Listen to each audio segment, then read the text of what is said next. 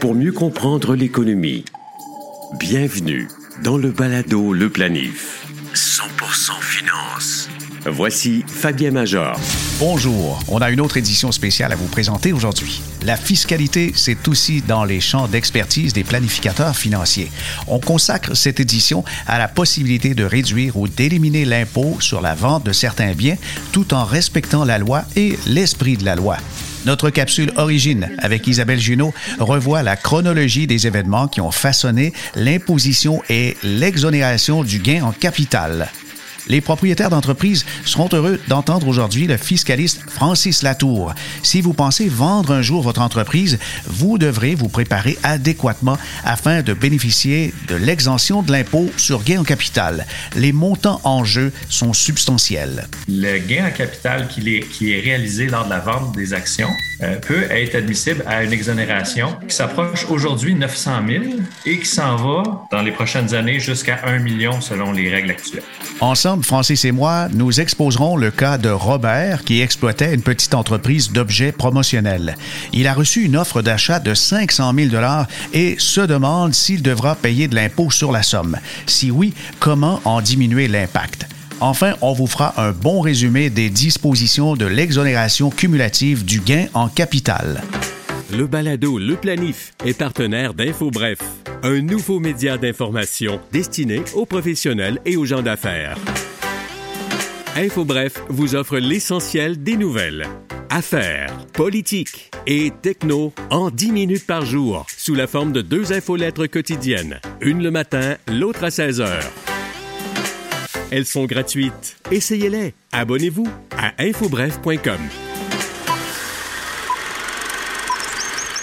Si vous achetez un bien de valeur, comme des actions d'une société en bourse, un immeuble à revenus ou un terrain, le conservez pendant un certain temps, puis le revendez à prix plus élevé, le profit résultant est normalement considéré comme un gain en capital.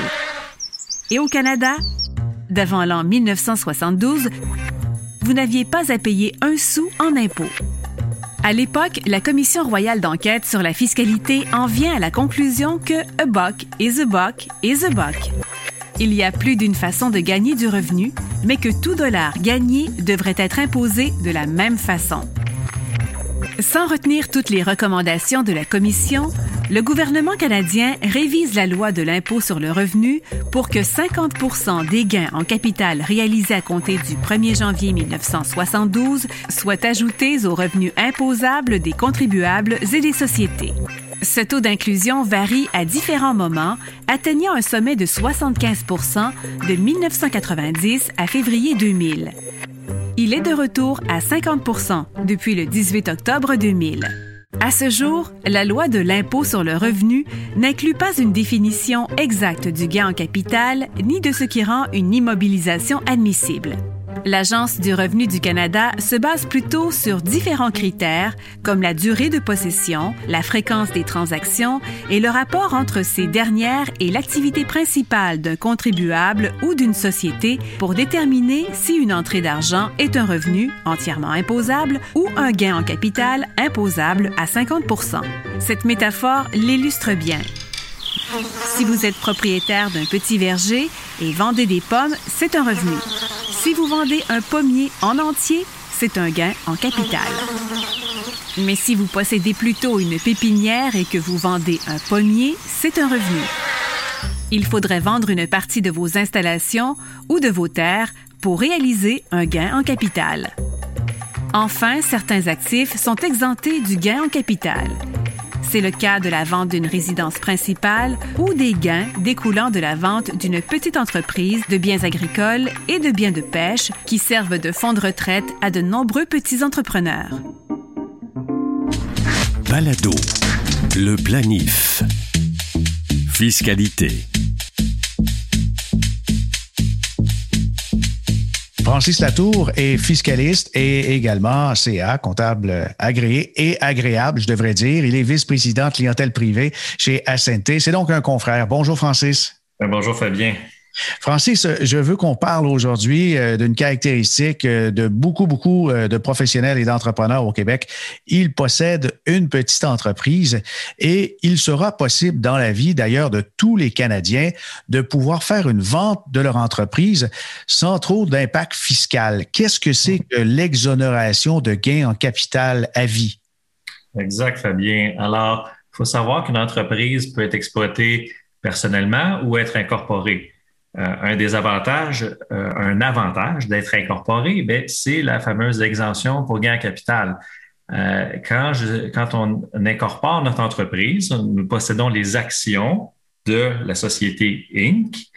Et lors d'une vente d'actions à un tiers, le gain en capital qui est, qui est réalisé lors de la vente des actions peut être admissible à une exonération qui s'approche aujourd'hui 900 000 et qui s'en va dans les prochaines années jusqu'à 1 million selon les règles actuelles. OK. Alors, techniquement, ça voudrait dire qu'on pourrait avoir, euh, si une entreprise se vend 2 millions, les premiers 900 000 en ce moment ne sont pas imposables? Alors, exact. Euh, sujet au test qu'on va parler un petit peu plus tard. Le premier 900 000 de gain capital n'est pas imposable pour l'actionnaire qui vend son entreprise incorporée. Wow. Alors, c'est important de bien se préparer. Si un jour on a l'intention de céder l'entreprise, il y, a des trucs qu'il faut vérifier. Et c'est justement l'objet de notre entretien. Alors, on va euh, faire une supposition. On va parler d'une entreprise, une entreprise un peu fictive. Il y a euh, Robert qui possède une entreprise et il a l'intention de vendre cette société-là aux alentours de, de 500 000 dollars et se demande s'il est admissible. Mais si on, consulte un peu le, bilan de son entreprise, on va s'apercevoir qu'il y a euh, certains chiffres au dossier. ben, les chiffres importants, je pense que faut, faut regarder euh, qu'est-ce que l'entreprise a engendré euh, comme euh, bénéfices non répartis depuis temps, depuis combien de temps qu'elle est en activité, et qu'est-ce qu'on va regarder d'important, Francis? Alors, dans les éléments à rencontrer, ce qu'il faut regarder dans, la compagnie, ce sont ses actifs. alors, il y a un test important qui doit être fait au niveau de l'actif détenu par la société un, test d'actifs détenus dans les 24 mois avant la vente et un test qu'on va faire juste avant la vente. On regarde le bilan de la société et les, éléments qu'on doit retrouver pour se qualifier, ce sont des actifs qu'on appelle admissibles d'entreprise. C'est-à-dire que les actifs que la société possède sont utilisés dans l'entreprise active, sont nécessaires pour son exploitation et ne sont pas euh, des actifs qui sont ce qu'on appelle excédentaires, c'est-à-dire des actifs euh, qui ne sont pas requis dans les opérations euh, de tous les jours. Ça pourrait être des, des placements, des produits d'assurance vie qui sont une forme d'épargne qui a été faite, mais qui ne sert pas dans les opérations courantes.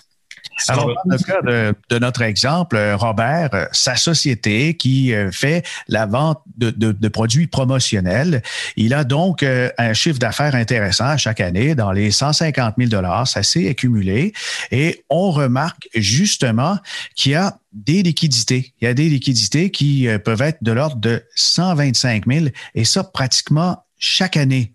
Et mhm. dans ce cas-ci, moi, je comprends, à la lumière de, ce que tu viens de nous raconter, que ce ne sont pas des, actifs dans les opérations, ce ne sont pas des, équipements, ce ne sont pas euh, des, outils ou encore euh, euh, des ordinateurs. Alors, cette liquidité-là pourrait donc faire en sorte qu'on on, ne rejoint pas les normes exigées? Alors, exactement. Il faut regarder avec une attention très particulière les liquidités ce n'est pas automatiquement excédentaire et ce n'est pas automatiquement admissible. Et je m'explique. Euh, il y a un fonds de roulement qui est nécessaire à l'entreprise. Euh, on peut, euh, il y a des entreprises cycliques. on peut accumuler dans, dans l'entreprise des sommes importantes, mais à très court terme vont être dépensées parce que c'est la nature de l'entreprise. et des cas comme ça, c'est vu comme un actif d'entreprise. Euh, faisons l'extrême où euh, les profits sont récurrents. Annuellement, la société dégage des profits, euh, épargne ces sommes-là, ne les réinvestit pas dans l'entreprise. Alors là, ça, c'est l'autre spectre où ces sommes-là, ces liquidités-là ne sont pas admissibles. Et la zone est très grise. Quand on regarde dans le bilan, on voit un montant de 125 000 ben, c'est peut-être une, une, partie peut être admissible, une partie peut ne pas l'être. Et là, c'est là que ça se complique. Il faut creuser et utiliser nos, nos jugements et nos connaissances fiscales. OK. Alors, qu'est-ce qui serait bon de vérifier dans ce cas-ci euh, pour que justement Robert puisse avoir la tête tranquille et s'il veut vendre son entreprise et toucher le fameux 500 000 exemptés d'impôts, eh bien, euh, il y a ce petit boulet qui traîne, mais qu'est-ce qu'on doit vérifier et avec qui? Alors, euh, c'est important de vérifier les, en utilisant les bilans ou les états financiers euh, les montants, car le, test euh, se fait, comme je disais tantôt, dans les 24 derniers mois précédant la vente et se fait à la vente. Alors, en planification d'une vente, on doit regarder l'historique récent et faire ce que je disais tantôt, déterminer euh, avec l'aide du comptable ou du fiscaliste si l'actif est considéré admissible ou si l'actif n'est pas admissible. Dans les cas où c'est admissible, bon, tant mieux, on va, ça nous aide pour le test. Euh, dans les cas où il y a un risque euh, qu'une partie ou une bonne partie n'est pas considérée admissible, alors il y a des, éléments de planification qu'on peut faire. Il y a une technique qui s'appelle la purification de l'entreprise.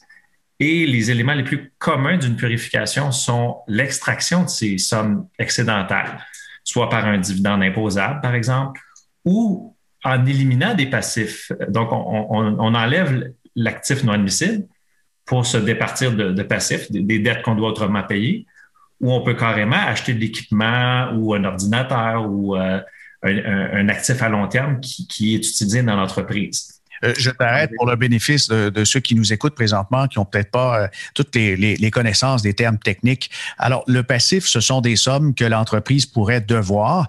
Ça mm-hmm. peut être des, bonus, euh, des, bonifications destinées à des employés.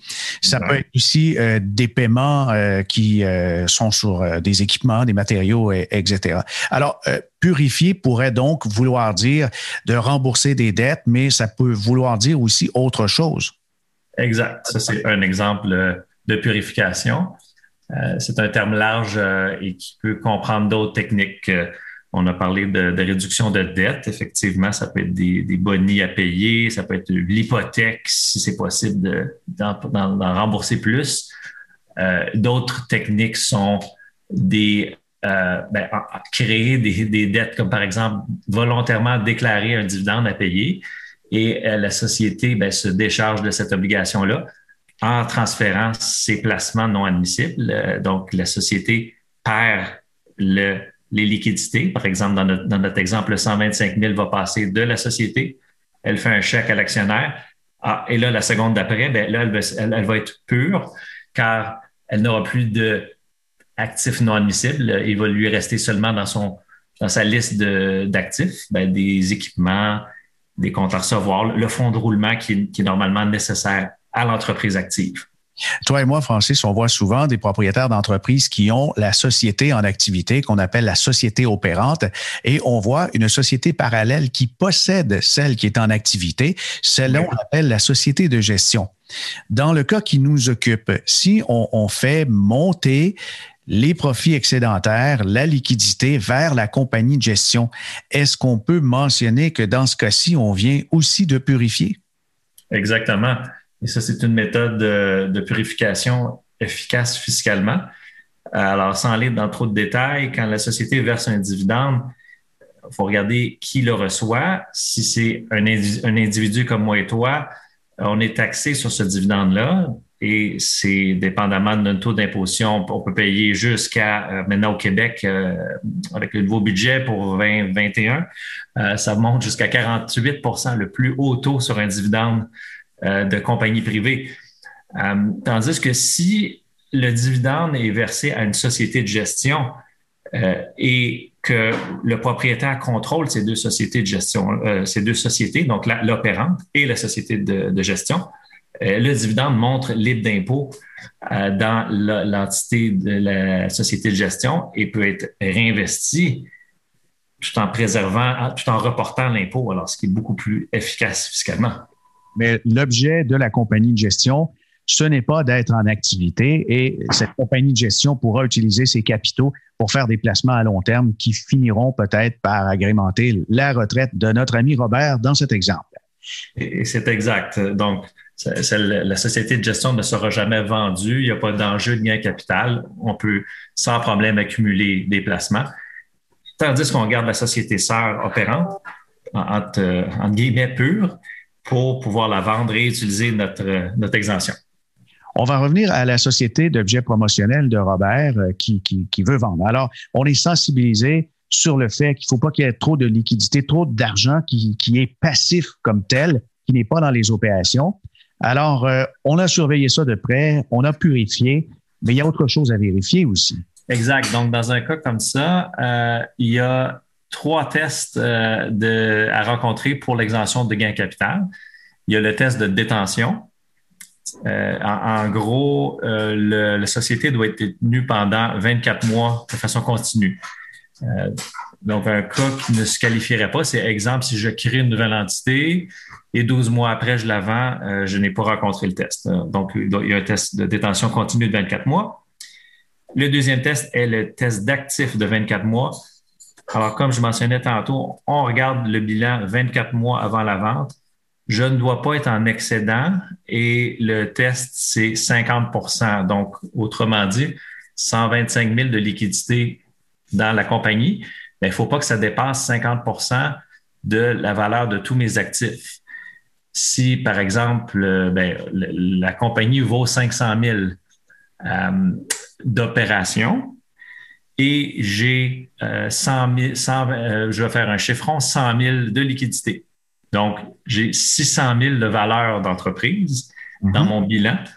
Euh, là, je, suis en dessous du 50% 600 000 fois 50% je pourrais à la limite avoir jusqu'à 300 000 de liquidité. Oh. ça, c'est un test relativement facile à rencontrer dans les 24 derniers mois. Mais c'est très important. Le dernier test, c'est à la vente. Je dois avoir seulement maximum 10% et non 50% Alors ici, je serais pris dans mon exemple parce que si j'ai une valeur d'entreprise euh, de 600 000, 10 ce, ce n'est que 60 000 euh, et j'ai plus que ça en argent. Alors là, je dois purifier avant de vendre. Euh, tu as mentionné que le test est sur 24 mois. Est-ce qu'on regarde chacun des mois ou chacune des années? Oui, ça, c'est un, petit problème en pratique. C'est que la, loi de l'impôt parle à tout moment dans les 24 derniers mois. Alors, en théorie, il faudrait regarder à chaque seconde. Bon, pratico-pratique, on va y aller avec des états financiers euh, mensuels si possible. Euh, on va sortir l'état de banque des, 24 derniers mois, mais, mais c'est une problématique parce qu'en théorie, il faut regarder à tout moment avant le 24 mois. Euh, ben ça, ce sont les trois tests. Alors, si on est capable de les rencontrer, euh, on est, euh, les actions vont se qualifier pour l'exercice de gain capital. Ah, on oubliait, il faut que ce soit une société sous contrôle canadien quand même. Oui, c'est vrai, parce que dans la, définition d'action, et, la, société doit être une société privée sous contrôle canadien et elle doit être, dans le jargon, une société exploitant une petite entreprise, c'est-à-dire le test que je disais tantôt, le test d'actifs au moment de la vente et le test euh, dans les 24 derniers mois. Parfait. Une fois euh, ces tests rencontrés, est-ce que Robert peut dormir tranquille et dire que ben on se frotte les mains puisqu'il y aura bientôt un 500 000 qui va atterrir euh, sans impôt? Exact, c'est important de le déclarer lors de la vente. c'est un gain capital qui est imposable dans la déclaration de revenus personnels, mais on a droit de déduction. Euh, il y a des règles de, un petit peu plus compliquées au niveau d'impôt personnel. Euh, il y a ce qu'on appelle un impôt minimum de remplacement, c'est-à-dire que même si le, gain est exempté complètement, ça se pourrait qu'il y ait un impôt minimum à payer l'année de la vente. Et cet impôt minimum-là euh, ben, résulte du fait que j'ai quand même 500 000 bruts de revenus qui rentrent dans ma déclaration de revenus, imposable zéro mais ce, revenu brut euh, me, génère cet impôt minimum-là. Mais je suis en mesure de le récupérer les années suivantes et ces années suivantes comptent euh, mes autres revenus, donc mon salaire ou, mes autres revenus de placement par ailleurs. Ça, c'est un enjeu à, considérer lors de la vente, mais le, le produit va vraiment être libre d'impôt dans le sens qu'il va être déduit dans le calcul du revenu. Et qu'est-ce qu'on conseille généralement à, à quelqu'un qui vient de vendre son entreprise et qui a des, capitaux importants, euh, parfois des, millions de dollars. Euh, j'imagine c'est pas de s'emballer tout de suite et d'engager des sommes pour les dépenser immédiatement. Il doit y avoir certaines réserves. Euh, oui, je dirais qu'il faut, garder, c'est important de, faire son budget puis voir si on a rencontré ça va rencontrer notre train de vie jusqu'à la retraite. et l'investissement va être très important, effectivement, parce qu'on a beaucoup de sommes personnellement. Si on investit ça, ben là, il faut savoir que si, on, a épongé nos, notre CELI, qui, est le, régime où on peut épargner libre d'impôt, les investissements vont être faits personnellement, donc imposables. Et là, on a plusieurs produits euh, à idéalement avoir de, l'investissement taxé à des taux le, plus bas possible, mais avec un, meilleur rendement. Euh, j'ai en tête la catégorie de société qui est un terme euh, financier un peu complexe, mais qui est très populaire comme investissement après une vente d'entreprise. Oui, pour faire un, petit lien, qu'est-ce que c'est exactement? Ce sont des, des, investissements qui permettent de transformer les dividendes de sources étrangères et les revenus en intérêts en dividendes canadien et aussi, bien sûr, euh, le gain en capital qui peut être reporté. Alors, il y a une efficacité euh, fiscale ici à surveiller. Euh, les CELI, on l'a mentionné, on pourrait aussi en profiter pour peut-être combler l'espace inutilisé dans les REER, tant notre REER personnel, celui de Robert, celui de sa conjointe, et puis comme ça, pouvoir maximiser l'efficacité fiscale de ces diverses sources de, de revenus futurs de la retraite. Planifiez mieux avec le balado Le Planif. La Fédération canadienne de l'entreprise indépendante, la FCEI, a un site Internet très bien garni. Elle est en activité depuis 1971 et bien sûr, le site Internet est arrivé plus tard, mais quand même 95 000 membres propriétaires d'entreprises qui euh, se sont regroupés comme ça et qui offrent toutes sortes de ressources pour les entrepreneurs de toute nature. On a donc euh, beaucoup, beaucoup d'expertise, beaucoup de renseignements intéressants et euh, justement, comme le thème aujourd'hui, c'est le gain en capital, L'exonération cumulative des gains en capital, c'est quoi exactement? Ben là, je vais vous détailler à partir justement d'informations trouvées sur le site de la Fédération canadienne des entreprises indépendantes, des entrepreneurs indépendants.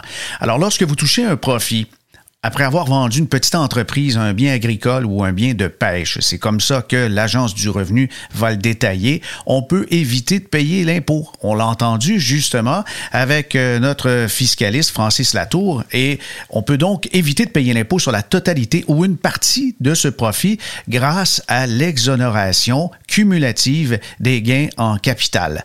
Alors pour de nombreux propriétaires de PME, il s'agit d'un outil qui permet de préserver les économies pour la retraite et d'investir davantage dans une autre petite ou moyenne entreprise. Et puis en 2021, là, on a la, précision des chiffres. Si vous vendez des actions admissibles d'une petite entreprise euh, canadienne, eh bien, euh, l'exonération comme telle est de 892 218. Et toutefois, euh, comme seulement la moitié des gains réalisés sont imposés, la limite de déduction est quant à elle de 446 109 Voici pour les, les chiffres précis. Toujours sur l'article qui a été publié sur le, site de FCEI, eh bien, on voit que si vous vendez, à titre d'exemple, en 2021, des parts d'une petite entreprise et réalisez un profit, aussi appelé gain en capital de 900 000, arrondissons, euh, ben, s'il n'y avait pas euh, l'exonération de, de, gain en capital, l'exonération cumulative, ben, vous devriez payer de l'impôt sur la moitié de ce montant, soit 450 000. Et comme en 2021, on permet de soustraire 892 218 des profits, on paye l'impôt que sur la différence euh, c'est 3 891 plutôt que 450 000. Et voyez, hein, c'est des chiffres très, très importants. Alors, c'est donc euh, primordial pour les entrepreneurs de s'informer à ce sujet et c'est un travail en continu. Il faut que votre comptable, votre fiscaliste, votre planificateur financier vous accompagne parce que ce sont sans doute les économies d'une vie. Quand on s'est consacré à son entreprise, quand on y a mis le cœur, l'âme, la sueur, et bien sûr, des fois, on a fait plein de sacrifices. C'est donc important de s'assurer que c'est bien fait ai-je droit à l'exonération cumulative des gains en capital? Pour le savoir, il y a différents petits tests, comme l'a mentionné euh, Francis plus tôt, mais euh, grosso modo, votre entreprise doit être considérée comme une petite entreprise au moment de la vente il faut vendre ses actions et non pas les, actifs comme tels. Il y a une grande différence. Hein? Plus de 50% des actifs de l'entreprise doivent avoir été utilisés dans le cadre d'une entreprise exploitée activement durant les 24 mois précédant la vente. Et c'est là qu'il y a une espèce de test de liquidité dont Francis faisait mention. Et dans cette période, les actions ne doivent pas avoir appartenu à qui que ce soit d'autre qui euh, vous est lié, qui n'a pas été justement mentionné là-dedans, et encore moins une entreprise étrangère. Mais il y a toutes sortes de questions qu'on se pose, comme par exemple, euh, ben, si je lègue mon entreprise à mes enfants, est-ce que ça a un certain rapport? Eh ben oui, ça a rapport. À votre décès, vous pourriez léguer les parts d'entreprise au conjoint à l'abri de l'impôt, mais si vous prévoyez le léguer à vos enfants, il s'agira d'une vente aux yeux du fisc et il faut payer les impôts. Sauf, bien sûr, si vous en êtes exonéré. C'est la bonne nouvelle et c'est pour ça qu'il faut s'en occuper je vends mon entreprise et je veux profiter de l'exonération. Comment faire? Ben, vous assurez de répondre aux critères qu'on a mentionnés plus tôt avec l'aide de votre conseiller juridique, votre comptable, votre planificateur. Et les gains qui sont justement admissibles à l'exonération cumulative de gains en capital, eh ben, ça s'applique à la vente de parts admissibles de l'entreprise. Par exemple, euh, vous euh, cédez 60% des actions, vous avez 60% des actions. La vente des équipements, des immeubles, ça, ça part à part. C'est autre chose, c'est vraiment les actions. Certains actifs bien agricoles et de pêche, comme la terre, les permis, les bateaux de pêche, ça peut aussi être admissible. Et euh, généralement, c'est possible de transférer des actifs de l'entreprise dans une société puis de vendre les actions de cette société. Pour avoir droit à l'exemption, il y a plusieurs conditions à respecter. Certaines doivent être respectées sur une longue période, comme on l'a mentionné, mais le test de liquidité est très important. Vous avez accumulé des profits et ça demeure dans un compte de banque détenu par l'entreprise. Attention, ça peut jouer des tours et c'est pour ça qu'on a parlé de purification et qu'il faut justement faire un travail en continu de ce côté-là depuis le mois d'avril 2015, en grande partie grâce aux pressions qu'a fait justement la Fédération canadienne des entreprises indépendantes. Le montant est indexé à l'inflation chaque année. En 2014, c'était de 800 000. C'est passé à 813 600 000 en 2015. Ça a grimpé par la suite et euh, donc cette année, on est à 892 218. Ça continue d'augmenter encore et comme ça chaque année. Les agriculteurs et pêcheurs, pour leur part, ont droit à une exemption cumulative de gain en capital d'un million de dollars qui reste stable pour l'instant. L'information que je viens de vous résumer se trouve dans un document qu'on partage sur le site baladoleplanif.com. Il est préparé par Danielle Sidéris, c'est la directrice principale en fiscalité chez BDC.